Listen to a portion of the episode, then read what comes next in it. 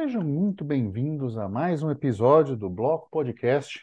Esse episódio de hoje, uh, um tema delicado para alguns ainda, porque nós vamos falar de Bitcoin e democracia, desafiar o paradigma do voto igualitário. E comigo, para discutir esse tema, tem o Felipe, um investidor descentralizado. Tudo bem, Felipe? Tudo tranquilo. Vamos discutir, vamos afetar alguns corações, mas eu acho que é, é meio que o nosso trabalho aqui, né? Senão fica tudo muito fácil. Ah, sim, a gente tem que, tem que questionar, tem que mostrar alguns conceitos e é, eu acho que esse é um episódio é, é particularmente é, delicado para para quem chega agora ou para quem é, vem e, e, tem pensamentos, eu diria, da, da direita do Brasil, da, da, ou da direita de, de Portugal, de algum país de, de lusófono, porque acredita que é, a gente tem que mudar as coisas através da democracia, né? Que e sempre, invariavelmente, sobra aquela aquela frase do Churchill que a democracia é o pior sistema depois de todos os outros, né?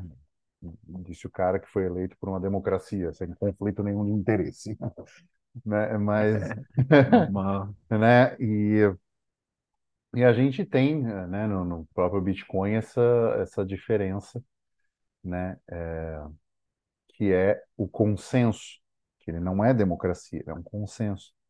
Né? Então, se você não concorda, uh, faz o seu outro, você faz um fork, faz a tua criptomoeda e boa sorte, né? É, mas os, o consenso que está no Bitcoin é muito difícil ser mudado e ele vem em cima de muito é, debate. Uh, eu quero começar isso com uma pergunta pessoal, assim, cara, quando você viu que democracia não era coisa? Quando você se deu conta disso? Cara, é uma boa pergunta. Eu, eu não sei é, se eu vi assim que a, a, a democracia é um problema de cara. É, eu acho que foi assim um, um- uma série, né, de acontecidos que eu fui é, vendo e avaliando que esse sistema como um todo, ele, além de falho, é, ele, na verdade, ele é propício, eu acho que ele é criado com o intuito de favorecer uma galera em detrimento da outra, sabe? E assim, a- a- até algum tempo atrás eu acreditava que é, é, bo- bons votos ah, trariam bons resultados, mas eu acho que por volta ali de Ah, 2018, talvez, 2000 e não tão longe. É, eu comecei a ver que, por mais que haja, né, essa distinção clara, né, entre esquerda e direita, e a gente vê, né, assim, eu reclamo muito mais da esquerda do que eu reclamo da direita. É, quando você põe isso em prática mesmo, né, o cara de direita, depois que ele é eleito, você vê que, assim não é tão igual era antes de ser eleito, né?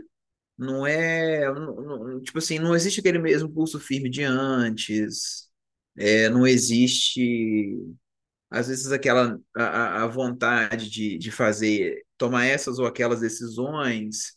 E assim, e aí eu comecei a ver isso, que é, eu tinha muitas críticas para com o governo de esquerda, e eu também tive críticas para com o governo de, em tese, direita, né? E aí eu falei, É, cara, é, foi só a falta de, de oportunidade, né? Foi ele entrar e aí você entender que no final das contas era. Isso, exatamente, porque a gente, a gente antes a gente tinha uma coisa muito mais para a esquerda, né? Mas aí Assim, quando vem no- algum. o Brasil Hum, pós-88, ele foi esquerda, né? É, entendeu? o, Você Exatamente. teve o Collor, que foi social-liberal, você teve o Itamar Franco, que era o PMDB, que era a esquerda mais moderada, você teve o Fernando Henrique, que era PSDB, que fez o Teatro das Tesouras com o PT, e você teve o PT. É, é mais ou menos a mesma coisa que esteve aqui em Portugal pós-74, só que Portugal 74 não teve ninguém de direita que entrou até agora. Então, é, Imagina que está num teatro de tesouras desde então. Então é, é mais ou menos isso que está por aqui. Tipo assim, é, é é mais ou menos isso. Então, assim, é, eu, eu comecei. é, eu comecei a ver isso, porque, tipo assim, eu tinha as críticas para a direita, a- para a esquerda, né? E, e aí veio a direita e eu falei, cara, eu, eu tenho é, críticas próximas, né? A, na forma como isso é feito e tal. E aí eu falei, pô, eu como um cara muito sensato, né? Eu, eu costumo não tomar lados, é, eu costumo. Eu, eu dificilmente eu vou ter algum preferidinho a ponto de defender com, né, unhas e dentes e tal. É, isso, isso é claro, eu falo pensando em, em Monero, né, em Bitcoin. Eu, eu gosto muito dos dois, uso muito dos dois, mas eu não defendo assim, ó, e tal, sabe? É igual esse povo doido. Mas assim, e o mesmo é para o político, né? Eu acho que é importante que você não tenha isso. E eu comecei a ver que ah, mesmo mesmo sendo de direita, mesmo sendo de esquerda, a pessoa ela toma decisões que às vezes não condizem com uma decisão de direita. Às vezes a gente taxa a pessoa, né, como sendo de direita ou de esquerda, só que ela toma decisões que não têm a ver com esse lado, entendeu? Eu imagino que na vida política, o cara lá naquela posição, ele tá ele está no meio, né, de um mundo com muitas outras coisas passando e acontecendo que às vezes impede ele de tomar decisão de acordo com isso ou com aquilo. Enfim, no fim das É contas eu assim, percebi, só, é? só fazendo um pequeno parênteses nisso, né? Assim, e dando um exemplo prático disso, você vê que Fernando Henrique Cardoso privatizou absurdamente mais que Bolsonaro, né? É, é, e, e o e o cara não fez porque ele queria, ele fez porque senão ele ia quebrar o Estado, né? Então é, é, ele ia perder a austeridade fiscal e, consequentemente, o plano real. Então, assim, um cara com uma visão de esquerda teve um- uma, uma, uma atitude muito mais de direita, dado o momento. Quer dizer, então, assim, as coisas, as coisas e atitudes políticas, elas acabam sendo muito mais circunstanciais do que ideológicas, né?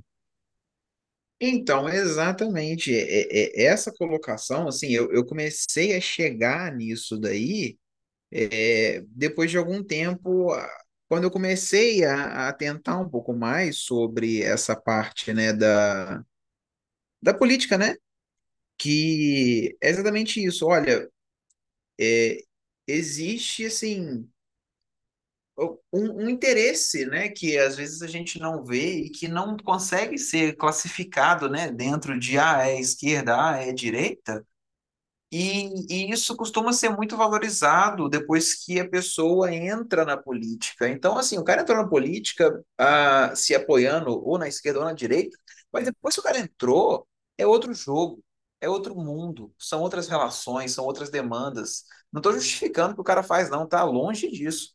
É, estou falando que isso fez com que eu entendesse que a política, no geral, a democracia, da forma como a gente vê ela, que você elege um cara, né, considerando que ele vai tomar tais decisões, ela é muito falha por causa disso. Por quê? Porque o cara, ele é eleito para tomar decisões que ele defendeu com você, estando em uma situação, e depois que ele está em outra situação, ele não toma mais essas decisões.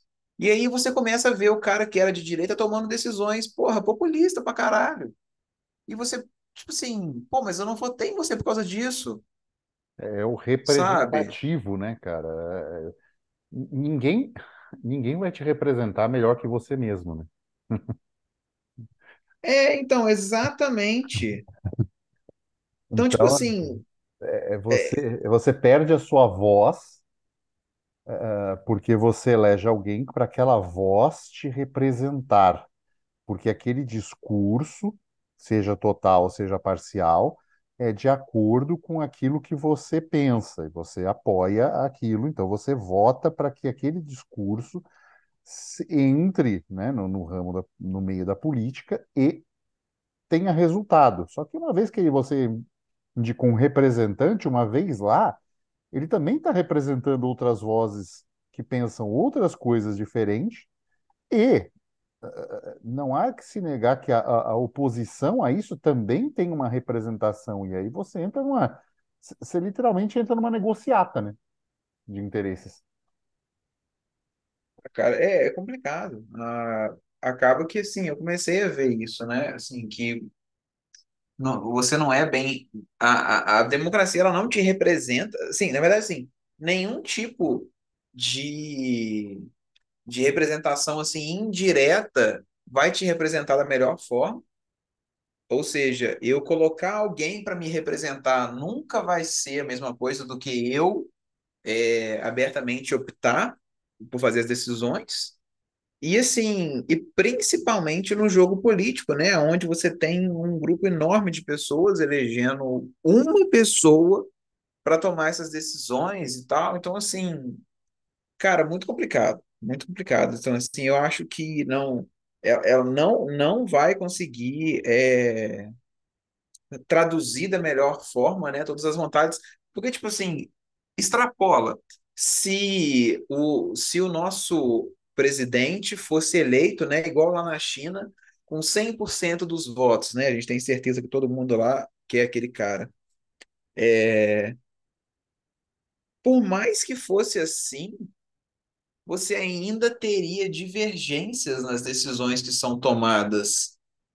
É, o cara vai tomar alguma decisão que não vai estar de acordo com alguém que votou nele, mesmo que seja 100%. Em alguma hora, alguma decisão vai ser tomada que não está de acordo com o que ele propôs.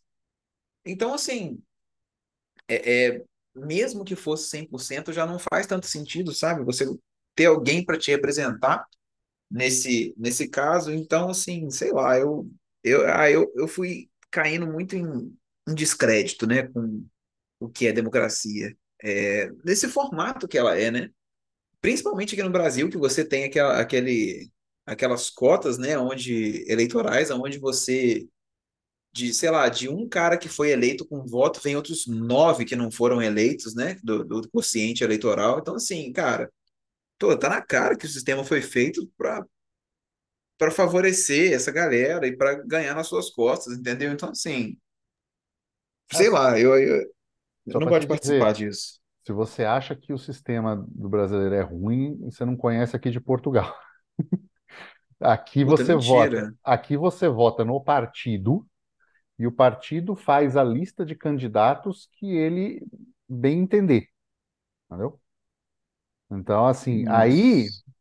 é, aí, assim, ele faz a lista por cada eh, eh, distrito, né? Então, eh, cada distrito tem a sua lista de candidatos e aí os votos são no partido. Então, suponhamos que o partido venceu com 30%, ele vai ter direito a X número de cadeiras e vão pela ordem da lista, entendeu? Minha Nossa Então, Senhora, assim, você não tá, você não tem o, o candidato que ele faz, às vezes, é trazer voto ao partido, mas assim, é bem indireto. E aí, e aí é ele dentro do partido fazendo políticas para ele ir lá para cima da lista, entendeu? Então, é, é muito complicado, sabe? É, é- E assim, a gente nem entrou na discussão a respeito de maioria querer isso, maioria querer aquilo, né? Se, vo- se você for olhar, né, essa variação, você vê como é que o sistema ele é escroto, né?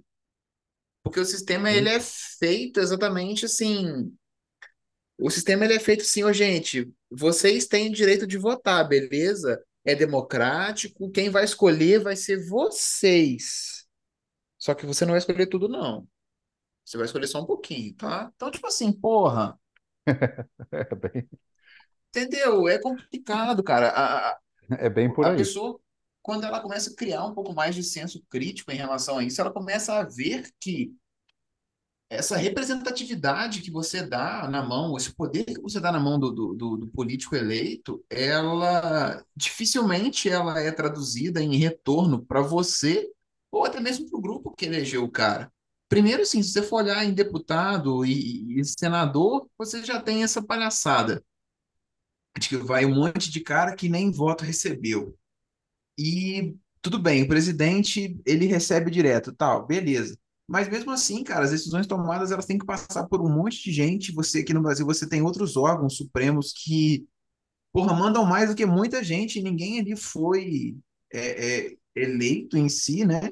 Sim, o sistema é esse, é, infelizmente. Então, assim, é, é muito complexo, sabe? E aí você entende, você, você começa a ver que o sistema todo é isso, ele não te favorece, e a existência do voto, da possibilidade do voto, é pura e unicamente um mecanismo de controle social para que a pessoa saia da casa dela e passe por um processo mental de assim, nossa, é dia de votação. Eu saí de casa, eu enfrentei fila, eu fui lá votar. Porque na cabeça dela, ela acha que ela fez alguma coisa de fato importante. Ela acha que ela tomou uma decisão que vai impactar o país, igual todo mundo fica falando aí, né? Exerce seu direito e tal. E no fim das contas, não é nada disso. Entendeu? Porque o sistema é assim. Então, assim, é muito complexo. Aí quando você cria um pouco mais de senso crítico, você vê que, cara, não, não não dá, né? A gente retoma o episódio do Olavo, né? Que você, você tem que criar um, um, um meio alternativo, né? Para que você consiga. Um sistema, É, um sistema para você, né? é, um sistema alheio, porque nesse você já não consegue jogar mais, você não vai vencer ele do jeito que ele tá. É, Então, não. assim, é isso que eu vejo, sabe? É, e tem, tem um ponto também que o Amoedo traz é, de maneira das analogias é, pesadas dele, né? Que o Brasil é um, é um condomínio onde o porteiro vota e, né, que é o peso do voto, né? Assim, quem recebe auxílio do governo deveria ter direito a voto? São coisas que não são discutidas, né? Por que deve ter direito a voto? Se ele é sustentado pelo Estado. Então, há conflito de interesse, né? A pesquisa no Brasil não permite que você remunere a pessoa por, por uma série de coisas, participante. Mas a democracia permite que esse cara vote, né? Que ele decida também, mesmo ele estando ele sendo remunerado para isso. Ele está sendo remunerado. A pessoa que recebe auxílio do governo, ela está sendo remunerada, né? Cara, exatamente. É, é, é uma, é um ótimo questionamento. Ele tá, ele tá, tipo assim, numa situação que ele vai, essa- se a pessoa recebe auxílio do governo, ele vai votar em seja lá quem for, e falar que vai dar mais auxílio. Porra, é óbvio. Então, assim, é, isso começa a colocar em questão não só o cara que recebe auxílio do governo, mas, por exemplo, o criminoso que é alguém que coloque leis mais brandas para ele não ficar preso. É, e aí você vai, aí o latifundiário, ele quer alguém que favoreça o latifúndio. Aí o cara que é, porra, da indústria, ele quer alguém que favoreça o lobby dele. Óbvio, isso é óbvio que vai acontecer. E aí você começa a questionar o que de fato faria sentido para que Esse- você colocasse como possibilidade de, de opinar, né? De, de realmente E aí são, exercer o voto, né? são grupos de interesse tentando puxar a sardinha deles mais para um lado, mais para o outro, para ter mais eh, atenção e garantir os próprios interesses. O que é, o que não é, o que não é um problema você querer os seus próprios interesses. É, é, é justo, só que fica nessa guerrinha de, de, de puxar, né? Assim, da mesma maneira que eu falei, pô, será que alguém que é, é, presta auxílio para o governo deveria votar? Eu, eu vou, eu vou por um outro extremo. Quem paga, quem paga uma alíquota máxima de imposto de renda, o voto deveria ter o mesmo peso de quem não paga nada? Se você está se você tá votando, se você, você paga imposto para que políticos façam coisas com o seu dinheiro, coisas essas que você está de acordo ou não, mas você não tem direito de escolha, se você paga mais, se você financia mais políticos, você não deveria ter um peso maior nesse voto? né? Se você financia mais o sistema, o seu voto deveria ter um peso diferente de quem recebe coisa do sistema, né? Ou quem não paga Cara, nada nesse sentido. sim, sim, com certeza. Assim, é, e cara, a gente vai achar diversas, diversas. Não seria, É, é, não seria até uma, uma forma de ter menos elisão, elisão fiscal, não, é menos sonegação fiscal? Porque afinal de contas, assim, não, eu, eu publico, eu, eu sei que meu voto vale mais, então eu, eu, eu vou pagar mais, porque eu sei, eventualmente, né? Assim, vamos, eu vou, eu vou falar coisas aleatórias. Eu sei que pelo quanto que eu contribuo, o meu, o, o meu voto vai ser capaz de eleger dois deputados que vão estar lá em cima do meu interesse. Não é um, um sistema mais justo com aquele que paga mais? Né? Assim, eu estou extrapolando ideias, sim, né? Sim, não é, a gente está pensando, realmente, é, é, começa a fazer mais sentido por aí, né? É, é claro que a gente não vai chegar ao resultado do que é justo, mas assim, eu acho que faz mais sentido por aí.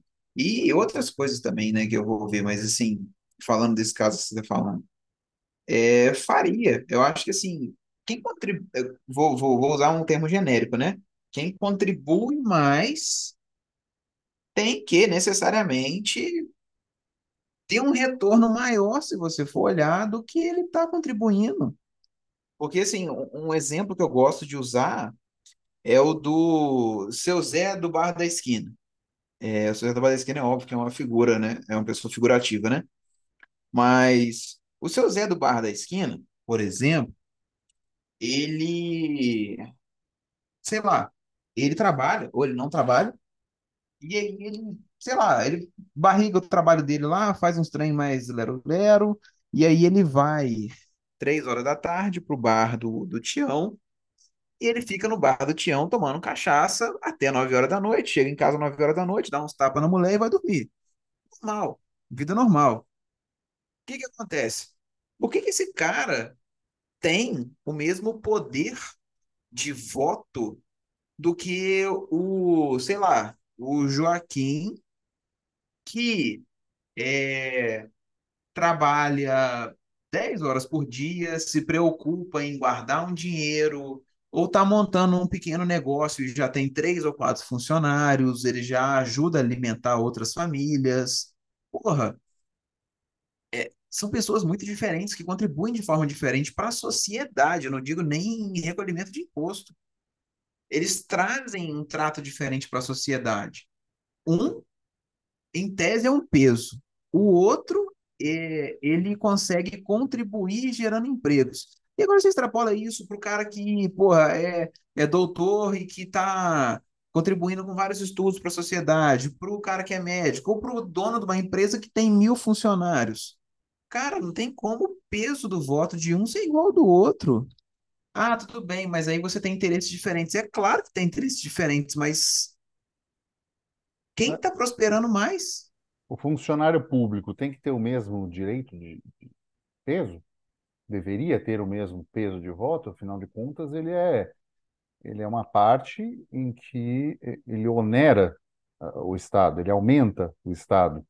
É isso que todo mundo quer, né? Então, assim, talvez a questão dos pesos de votos serem desiguais, ah, como era, por exemplo, como foi no, no Brasil Império, em em outros lugares, ah, você tem uma, um Estado, por um lado, muito mais controlado, né? Porque você você- recebe votos de gente que quer, que tem interesse no, no crescimento do país, na- né? Não, não, não não deve nada para ninguém, não, não- tem, tem uma, uma, uma vida profissional muito mais voltada a- ao mercado. Então, é, são, são situações que a gente a gente, a gente é, é, é obrigado, a gente é praticamente doutrinado a achar que é bom, entendeu?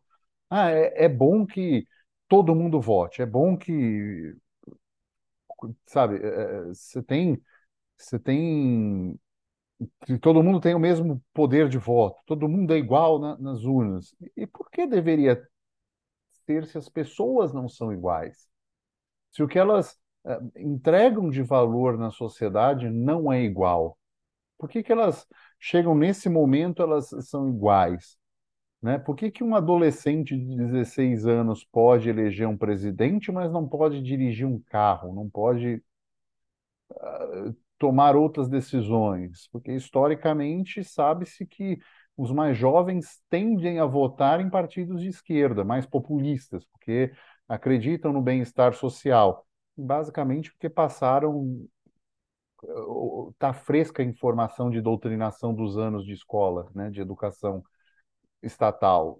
E ela é estatal independentemente se ela for privada, porque o governo fortemente regula o que é ensinado nas escolas. Então, é, é, não, não, muda muito a, a cartilha. A cartilha base é a mesma, então você tem que cobrir certos conteúdos de forma obrigatória. E, e aí você fica numa, é, é numa questão assim, né? Assim, além do sistema democrático, será que esse é o melhor? Uh, a, a, maneira com que a democracia está hoje na sociedade mundial, basicamente, né? É, é, dificilmente a, a, democracia se organiza de maneira muito diferente hoje, né? É, é, a busca por mais direitos, voto universal, né? Qualquer um vota, mesmo peso e tudo. Então é, é um pouco uh,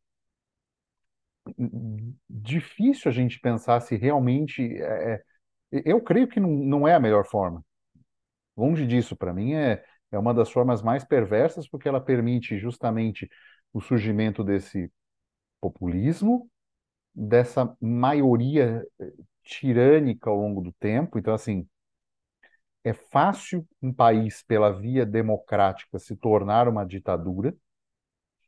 É fácil, pela via democrática, eh, né, as maiores atrocidades que a Segunda Guerra Mundial trouxe, por exemplo, foram por democracias, né? Foram eleitos.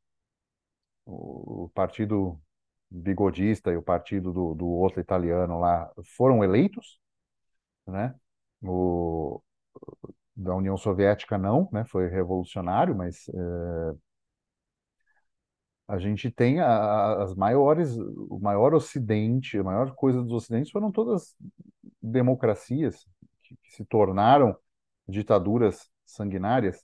Então a gente tem isso muito próximo, apesar de da propaganda dizer que não, né, democracia não é não é ditadura, a gente está próximo disso, né? E se a gente for pensar conceitualmente, só porque uma maioria quer, a minoria tem que aceitar, em última instância. Então, uh, se elegesse né, como foi a direita no Brasil, a ascensão de Bolsonaro, se elegessem Bolsonaro, mesmo, sei lá, com quase 60% de votos, é justo que os outros 44% fossem governados por pela mesma pessoa? Se elas não concordam? Né? É justo? Não me parece justo. Como não me parece justo quem votou no Bolsonaro agora seja governado pelo Lula. Não é justo. É, você está É, você tá impondo uma coisa para muita gente que não está afim, entendeu? é, ainda mais ah, se você considerar o, o- a polarização, né, no caso que o Brasil está agora, que, né, que é, em tese o resultado da eleição foi tipo 49 a 51%, né? Então, assim, Sim. É realmente isso. Você, a, a democracia, ela mostrou, principalmente nessa última eleição agora, que nada mais é que uma pequena maioria, é maioria? É, mas é pequena. Uma pequena maioria, ela acaba impondo um governo sobre uma minoria. Então, assim, é democrático até que ponto? Assim, né? É, é discutível, né? É democrático? É. É democrático porque a maioria decidiu. Mas não deixa de ser uma imposição sobre aquela minoria, que, né, não tem representatividade. Aí a questão fica, né? Talvez o melhor seria o quê? Você, né, cortar no meio e de forma que fique pelo menos 80% de, de, de aceitação no local? Talvez faça mais sentido, né? Porque pelo menos você vai ter uma nação como é de fato uma nação, né? Temos um episódio explicando como é que é isso.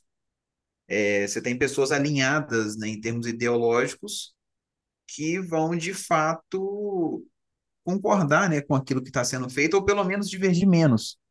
Então, É, assim, Assim, é, de- deixa eu até fazer um parênteses, que assim, eu, eu tive, antes de sair do Brasil, um curso presencial que assim, eu recebia gente do país inteiro. É, E agora eu tenho mentoria também, então assim, são pessoas espalhadas pelo Brasil. Cara, a diferença cultural é tão grande. Eu estou falando assim, de modo de falar, de modo de agir, de modo de levar a vida, da maneira. Não é uma nação só, Não mesmo. sabe? Não é. É é um país, mas não é uma nação. E essa nação, ela tá segregada. Ela tá ideologicamente segregada, ela tá culturalmente segregada, ela, ela, ela tá- tem visão de país segregado. É- é- é- ela, ela- ela acredita, né? Assim, eu, eu, eu não era, e hoje eu sou profundamente a favor de um, de uma, de um movimento separatista no Brasil. Eu, eu, eu creio que tem que separar Eu mesmo. também porque não era, cara. Eu também não era, mas hoje eu sou. Eu não sei, eu não sei aonde essa separação deve acontecer em termos de, de, de, de fronteiras, mas você tem profundas divergências de nação. eh, é- é- a cultura é, é tão diferente, né? Você tem, você tem São Paulo, onde você tem 45 milhões de pessoas morando no estado, cara, um monte de cidade pipocando pelo interior com mais de um milhão de habitantes, aeroporto, uma puta infraestrutura. É, é- é difícil aqui em Portugal eu explicar para as pessoas a magnitude do Brasil e a diferença de estrutura, né? Eu tenho um amigo que, pô, tá no interior do Maranhão, cara, eu vou lá com o Google, sabe? Tipo assim, tem, tem aeroporto na cidade dele. Mas aí eu vou lá, fico olhando no Google, cara, é, é umas coisas que você, sabe, três, quatro ruas do centro da cidade, assim, já está em rua de terra, já tem, putz, tem inundação, enchente que varre a cidade. Então, assim, você tem uma, uma discrepância muito grande, sabe? Eu tenho, aí tenho aluno no, no Rio Grande do Sul que o cara vai lá, conta as histórias, ah, daqui a pouco, pô, ah, vou ter que ah, usar aqui que eu tive, deu uma, machuquei as costas. Falei, pô, mas foi no treino? Pô, nunca lesionei ninguém em treino. Não, não, não foi, cara, é que eu tive que descarregar um caminhão de, eh, de lenha.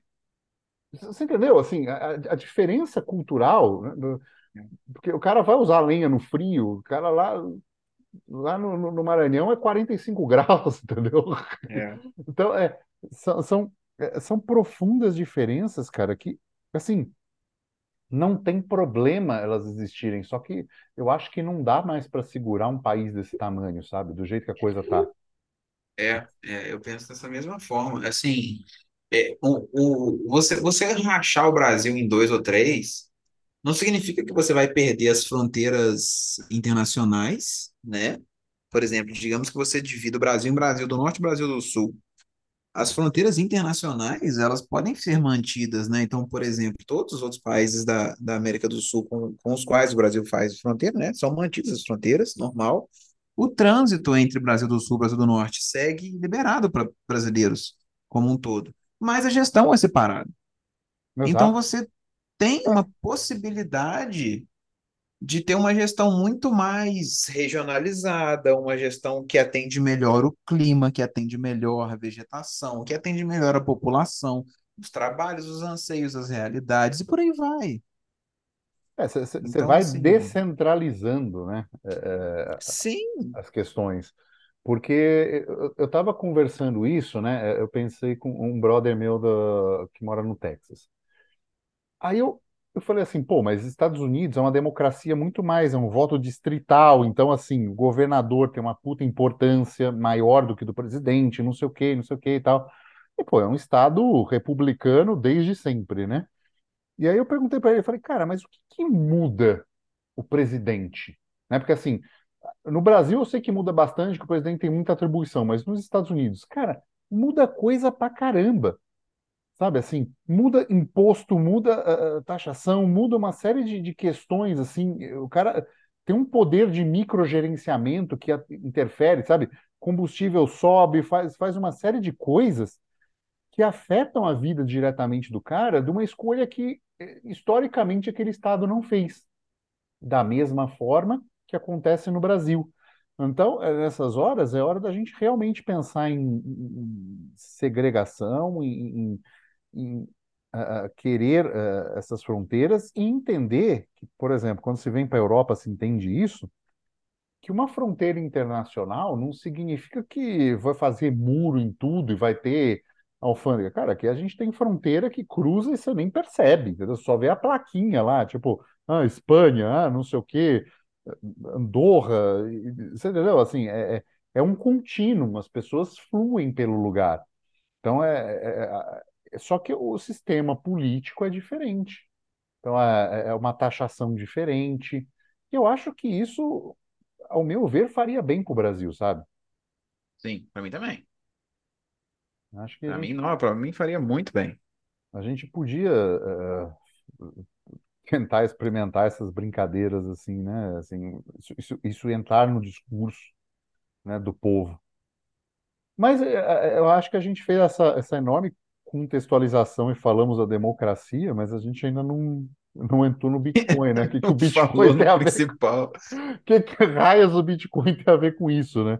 É, eu acho que a gente explicou todos esses problemas da democracia para mostrar como um sistema funciona de uma forma não democrática, né? O Bitcoin não é democrático, ninguém vota coisas, né? E aí a, a gente entra na prova de trabalho. E a prova de Que é tra... a grande diferença. Sim, e a, a prova de trabalho, ela é um pouco do que eu falei sobre o peso do voto, né? Assim, será que quem recebe dinheiro deveria, eh, do Estado deveria votar? E aqui a prova de trabalho ela mostra isso. Quando você minera, quanto maior é o seu poder computacional, quanto maior é o seu gasto de energia em relação a, a, que essa rede, né, esses cálculos sejam feitos da mineração, mais você será recompensado por isso, estatisticamente, ao longo do tempo, né? É lógico que se você entrar agora com hash rate grande na rede, você pode não achar exatamente os blocos das próximas 10 horas, você não vai achar exatamente a quantidade de blocos que você eh, deveria achar pelo seu percentual, mas se você olhar isso ao longo do tempo, estatisticamente isso funciona. Deixa eu só fazer um pequeno parte antes de passar a palavra, por que que isso funciona. É, estatisticamente, a gente tem uma, uma coisa chamada curva probabilística, que é a curva de Gauss. Essa curva de Gauss mostra o quê? Uma distribuição no espaço, ela tende a uma certa ah, ah, constância ao longo do tempo. Então, eh, por exemplo, a altura das pessoas. A altura das pessoas média é tanto. Isso significa o quê? Que se você pegar uma enorme população e medir a altura delas, na média vai dar aquele valor e vai ter um desvio padrão, ou seja, vai variar de x a y para mais ou para menos. Esse x a y significa o quê? Que 68% da amostra vai estar, vai ter essa altura entre a média menos o desvio padrão ou a média mais o desvio padrão. Então, é assim que as coisas se comportam na natureza, ah, seja com uma distribuição de algo probabilístico, como é achar um bloco do Bitcoin.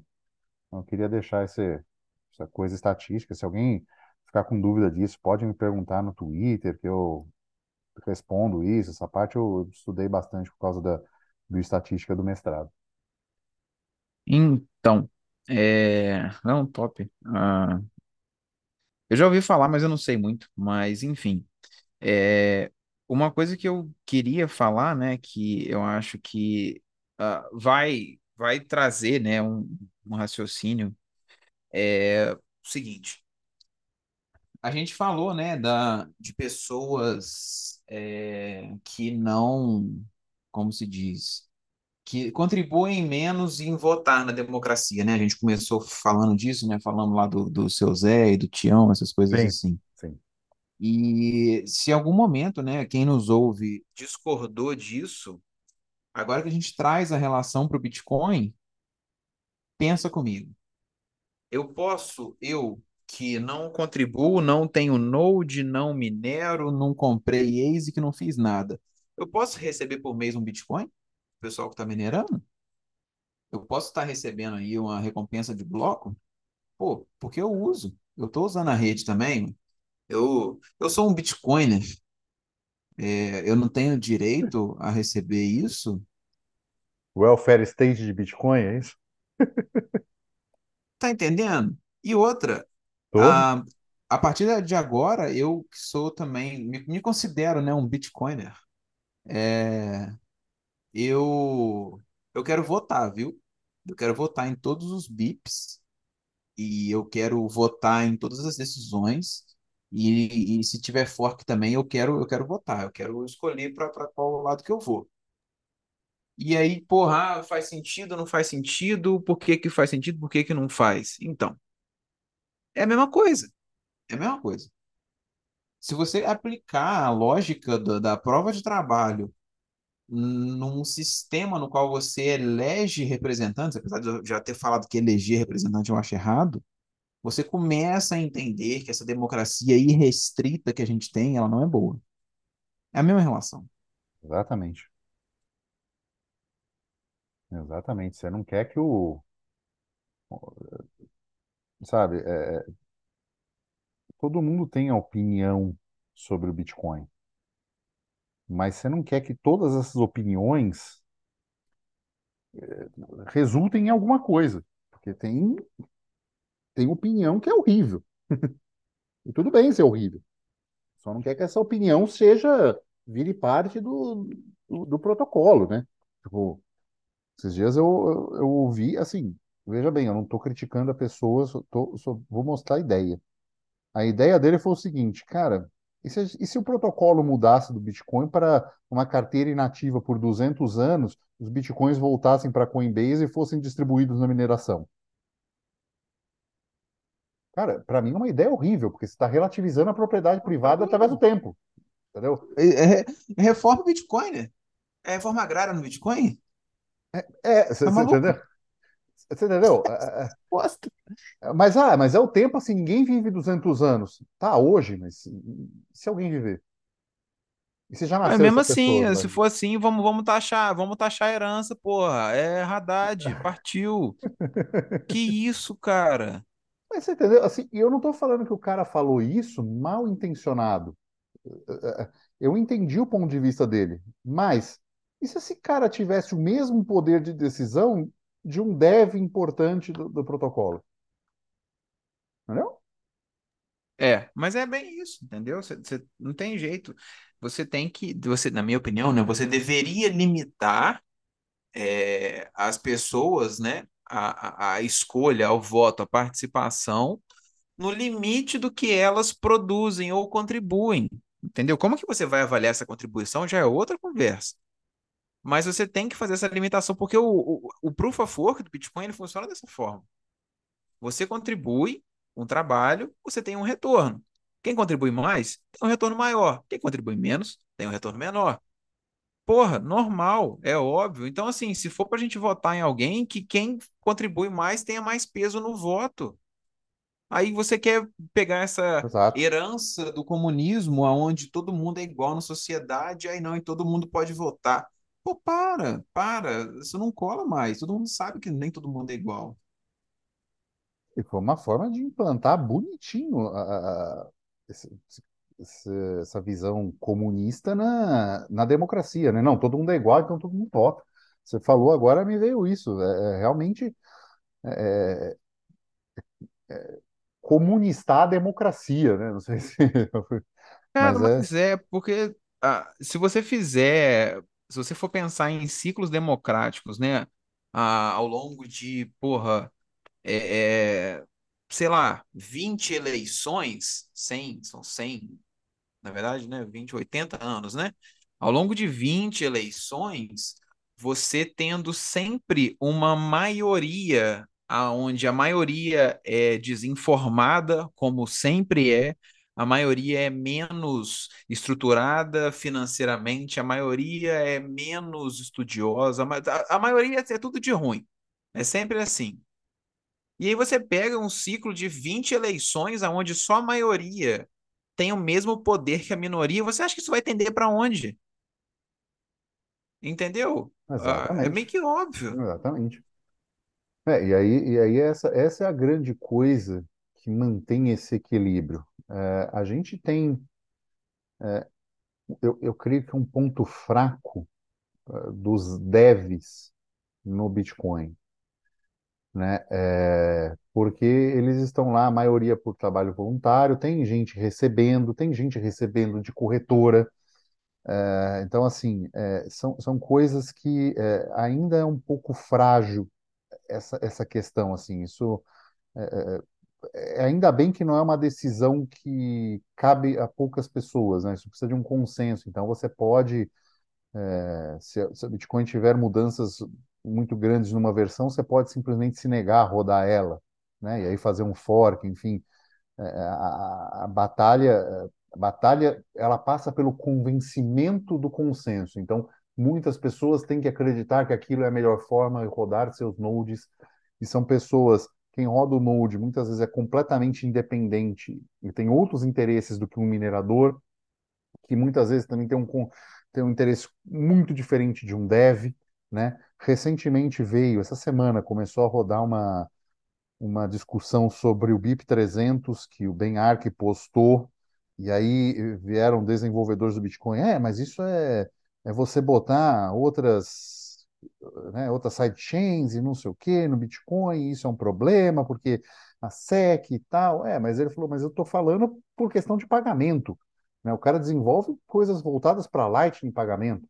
Então, é, para um ponto, para uma prisma, aquilo é bom. Então, isso fomenta uma discussão que pode não levar a lugar nenhum em termos disso ser aprovado ou não. Mas é essas discussões longas e esse pensamento de um software mudar o mínimo possível é que levanta essa, essa situação, que levanta inclusive a teoria de que a, a guerra dos blocos não terminou, né? Porque tudo isso está sendo usado em cima de um espaço que foi criado na época da guerra dos blocos, né? Que é o SegWit. Então, esse espaço a mais que está sendo utilizado para escalar o Bitcoin. Então, talvez essa guerra dos blocos, se não acabou, ela realmente deixou uma, uma ferida no Bitcoin, né? Essa ferida vem sendo administrada ao longo do tempo, mesmo que da melhor forma possível, mas a cicatriz esse buraco e esse, esse espaço deixado, é, ele ainda não tem esse uso plenamente é, de acordo, tanto é que né, teve os ordinals, teve uma série de coisas assim nas inscriptions, que é um uso que fizeram desse espaço e agora estão tentando ver esse outro espaço. Mas isso é funciona num, numa situação não democrática, se cada um pudesse votar, né, se nodes pudessem votar é, e essa, essa coisa fosse imposta para todo mundo, é, provavelmente tomariam outros rumos, né? Cara, é, com Fomos, certeza, fomos assim. mais populistas, por assim dizer, né? Então, talvez essas, essas transações de inscriptions fossem censuradas, é, ou talvez o SegWit nem saísse, enfim, a gente não sabe, mas é o que a gente tem é um modelo que não vem de democracia e muda muito pouco com isso com o tempo, né? Sim, mas assim, vou te falar, é, é, talvez a gente ainda não chegou no que seria, no que deveria ser o ideal, mas é- eu diria que é mais por aí do que por aqui, entendeu?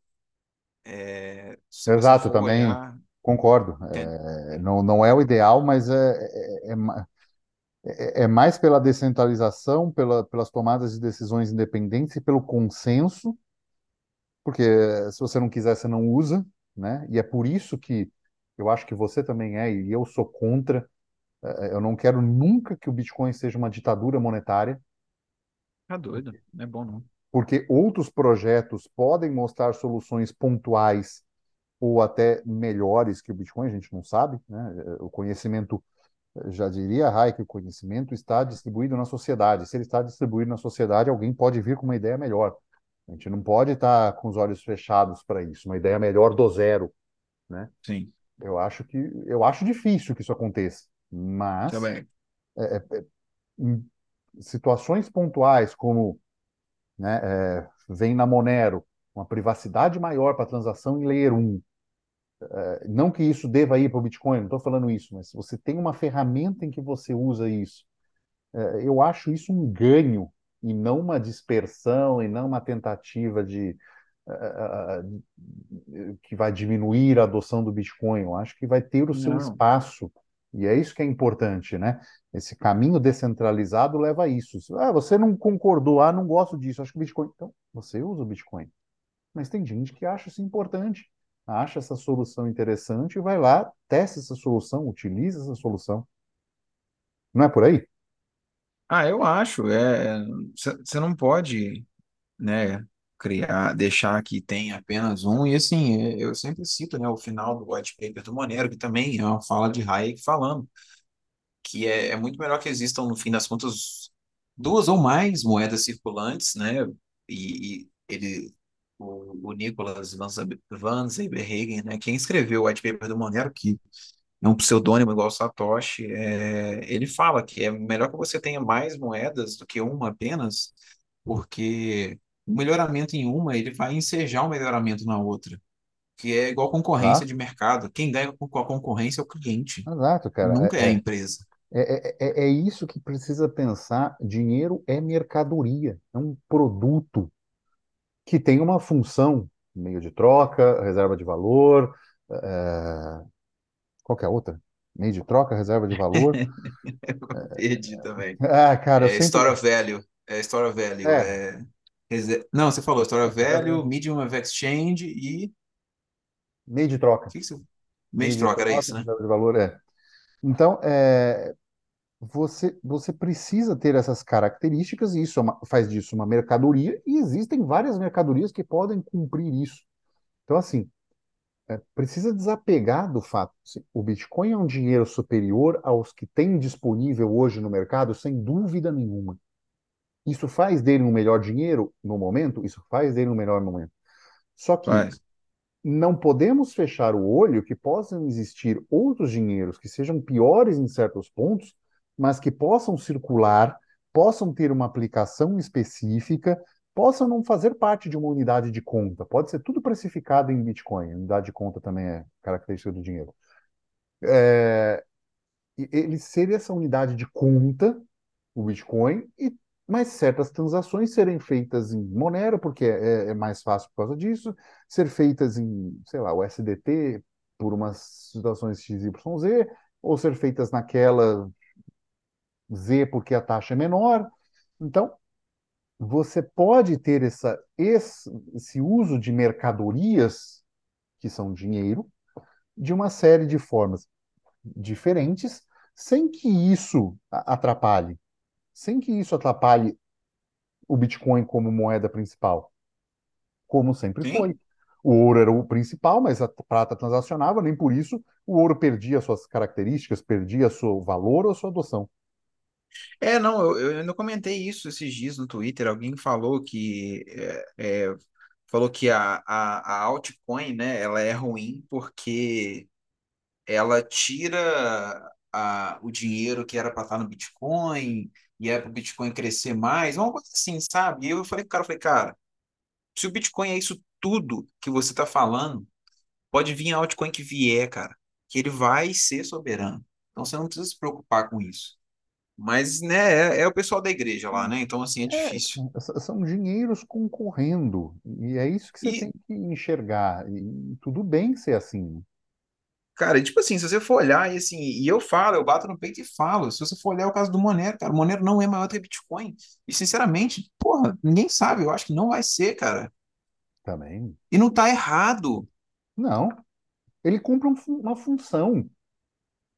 Ele cumpre a função de transportar energia monetária no espaço de maneira mais privada do que qualquer outro. Ou do que o Bitcoin, por exemplo, a comparação com o Bitcoin. É, Ele faz isso.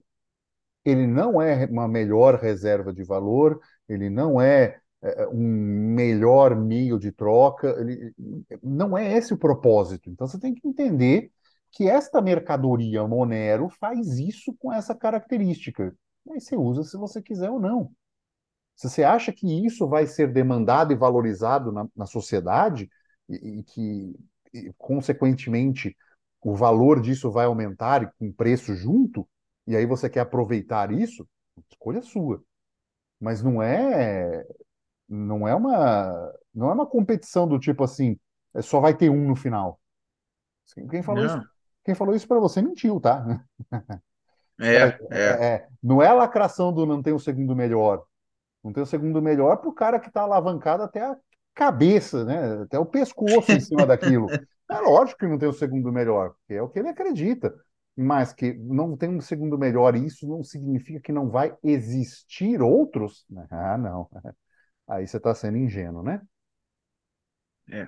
Então, é, é essa diferença de uma democracia, né? Assim, e, eu, e, eu, e aí entra num ponto do outro episódio nosso, da nação Bitcoiner, que eu acho que não nunca vai existir uma nação Bitcoiner, porque os interesses são muito diferentes. Você não tem uma hegemonia cultural de pessoas ah, movidas pelo mais nobre. Você, você não é moralmente superior para usar o Bitcoin, não, cara. Cai nessa realidade. Acorda para a vida, sabe? É, é, é, sabe, é, é, é aquilo. Eu venho do fitness, cara. Eu já ajudei muita menina com Kangirl, que faz esses, esses serviços assim, para receber em Bitcoin, sabe? E provavelmente ela já recebeu mais Bitcoin do que você tem e fica aí cagando moral para os outros, entendeu? Sabe? É, É, Então, assim, não, não é. Você não é moralmente superior porque você faz uma coisa. Isso é coisa de religião, né? Desce desse, desse patamar, assim. Você pode ser moralmente superior porque você ajuda pessoas, porque você tem uma vida legal e tal, mas isso não significa que só porque você usa Bitcoin você tem isso. Ou o Bitcoin é capaz de atrair pessoas assim. Cara, puta papinho, cara. Um beijo, Viu? um beijo, Você que um nos beijo pro, ouve, é, um beijo pro Guilherme Bandeira se ele estiver ouvindo isso. é, se você se sentiu afetado, é para você essa fala. Né? É, é, mas assim, cara, eu não vejo, eu acho esse, esse discurso uma perda de tempo, especialmente se você está pensando que isso vai ser a sua moeda mundial, né? É falar, ah, não, então pessoas que usam ouro são moralmente superiores. Mano, sabe? Por isso que eu, Tipo, por isso que eu ando com cordãozão de ouro, estilo bicheira. é! Meu, é, então, assim, por favor, né? Assim, é, é, eu fiz no Twitter ontem também, botei uma publicação falando do negócio do hash rate do Bitcoin. Falei, né, porque o hash rate, esse, esse cara não tem fidelidade nenhuma, porque o cara mora na favela e está lá minerando Bitcoin em condição insalubre. Aí todo mundo veio, é, mas qual é o problema? É, mas não sei o quê, mas todo mundo sabe isso, e não sei o quê, e tal, e tal. E eu deixei, né? Fui dando corda. Daqui a pouco eu virei e falei, então, então, mano, se vocês estão vindo aqui reclamar disso, vai lá reclamar com quem diz que o preço do Bitcoin não importa. Porque a hora que o negócio cair, esse cara pula fora, porque não tem fidelidade que vocês têm. Então, Bem assim, colocado. sabe? Aí o cara fica assim, não, o preço do Bitcoin não importa, compre em qualquer lugar. Ah, lindo, parabéns. Ah, É, não, eu, moral, eu era um, moralmente eu era um superior. desses. É, eu lembro, eu até te falei isso quando você comentou isso comigo a primeira vez. Eu falava, não, o preço do Bitcoin, pô, em tese não importa, né? Aí você, você fez esse comentário comigo, né? Tipo assim, tá, mas para e pensa nessa, nessa, nessa situação. E eu falei, cara, faz sentido. Tanto que eu até respondi um outro cara também esses dias, né? Falando assim, ah, não, porque não, o preço do Bitcoin não importa, porque é isso e aquilo. Assim, eu também acho, pô, o preço do Bitcoin não importa. Mas, cara, se o Bitcoin bater em mil reais, porra, vai muita gente fraquejar e vai vender. Tem muita gente que vai comprar também, né? Eu acho que eu compraria, mas assim, é só pra, Não né? só vender, mas assim, esquece aquela. Ah, porque é dificílimo um ataque de 51%. Aí fica fácil, porque todo É, mundo vai ter que parar de minerar, né? Então é, é, é, é um pouco disso que as pessoas precisam entender o todo. É, é, Assim, um Bitcoin é igual a um Bitcoin. Quando um Bitcoin for unidade de conta. Quando ele não for, esquece, entendeu? Quando você estiver é, trocando ele por dinheiro fiat, quando você estiver falando, ah, ação, ele está valendo tanto agora, então é melhor que está em promoção, não tem promoção de unidade de conta, entendeu? é, não, isso é, isso é verdade. A, a precificação do Bitcoin em dólares, ela ainda é ruim. se você for olhar, né? Porque Não é unidade de conta. Unidade é, de porque conta é o você dólar. tira ele da condição de unidade de conta. Sim. Assim, quanto que custa o cafezinho? O cafezinho custa cinco mil satoshis. Aí, beleza. Agora, quanto É. custa o cafezinho? Não, custa 10 reais convertido em Bitcoin. Não, não, não. Aí não, É, então assim, não, não tem como ainda. Ele é, ele é isso, é, mas vocês estão olhando para frente. Olhando para o momento, sim, o preço importa. Sim, é o preço que garante o hash rate da rede. É ele que garante a segurança, sabe? Não é, não é essa sua opinião religiosa que vai, né, que vai garantir essas coisas que são conectadas com uma coisa chamada realidade, que é a energia elétrica sendo paga em fiat por pessoas que estão investindo milhões de dólares ou não, ou pessoas que estão fazendo eh, sacrifícios insalubres em lugares eh, ruins para minerar em situações legalmente duvidosas, né? Eh, então tem isso, sabe? Assim, se conecte com a realidade, entenda que o Bitcoin não vai ser a moeda única no mundo, eh, e tudo bem ser assim, faz parte do processo, nunca, nunca foi assim na história da humanidade, não vai ser diferente com o Bitcoin, né? E você provavelmente não vai estar vivo para ver isso, É. mas Igual ninguém que vai estar vivo para ver o Bitcoin deflacionário, tá? Só para constar. é, você também só, só tem esse ponto. Então, assim, eh, essas questões que a gente, né, fechando para, né, o problema da democracia entra em que todos esses absurdos que eu comentei, na democracia, todos eles têm peso igual na decisão. Entendeu? O, Esse que é o problema. o- o fanatismo, o fanatista, o fanático religioso que blasfema esses absurdos, chega ali na urna e tem a mesma inscrição de voto de quem está pensando em conceitos avançados, em soluções de pagamento, ou tem bilhões de dólares alavancados em operação de mineração. Essas duas pessoas têm o mesmo peso de decidir alguma coisa, ou de eleger alguém que vai ter que representar essas duas pessoas. E por isso que a democracia se torna impossível nesse sentido, especialmente essa igualitária. Então, é, é, é é graças a isso que o Bitcoin é diferente, essa prova de trabalho, essa construção de uma comunidade forte e que, graças a Deus, nem eu, nem você e nem o fanático religioso tem peso nas tomadas de decisões do que vai acontecer com o Bitcoin, né? É importante que seja assim. Vamos para a notícia? Cara, vamos, deixa eu ler a notícia aqui que a gente passou do horário. É. Você falou de uma interessante que fala de, né, antes da gente começar, que você falou do, do São Recorde de criptomoedas na Argentina, né? É, não é isso mesmo que eu vou ler aqui, ó. Nova política na Tá? Argentina pode incluir Bitcoin e dólar na economia, parará, parará, parará. É, tá falando dos desdobramentos políticos na Argentina, que a gente sabe, a Argentina ela não está bem, né? Como é bom ter um presidente, todo mundo sabe, mas mesmo assim não tá funcionando. É, mas o que acontece? Não tem nada a ver com o Milei, tá? É, tem a ver com a situação econômica do país no geral. O país, ele sim, ele tá de fato mergulhado com inflação de, porra, acho que 10% ao mês, uma coisa assim, sabe? É. É, é absurdo mesmo, é ruim, você não consegue fazer conta, você não tem por que você guardar dinheiro na moeda do país. É por isso que as pessoas lá começaram a usar outras moedas. Lá, se você for na Argentina, você vê estabelecimentos que aceitam, além do peso argentino, eles aceitam também dólares, o qual eles preferem. Dólar, É, euro, real, aceita, é, normalmente. aceita real, aceita euro, aceita tudo. E então, assim, é, e isso é claramente a depreciação da moeda, né? Aquela mercadoria que a gente falou, a mercadoria moeda, peso argentino, ela está desvalorizada e desvalorizando por conta de decisões econômicas ah, que vieram de governos e governos e governos. Beleza.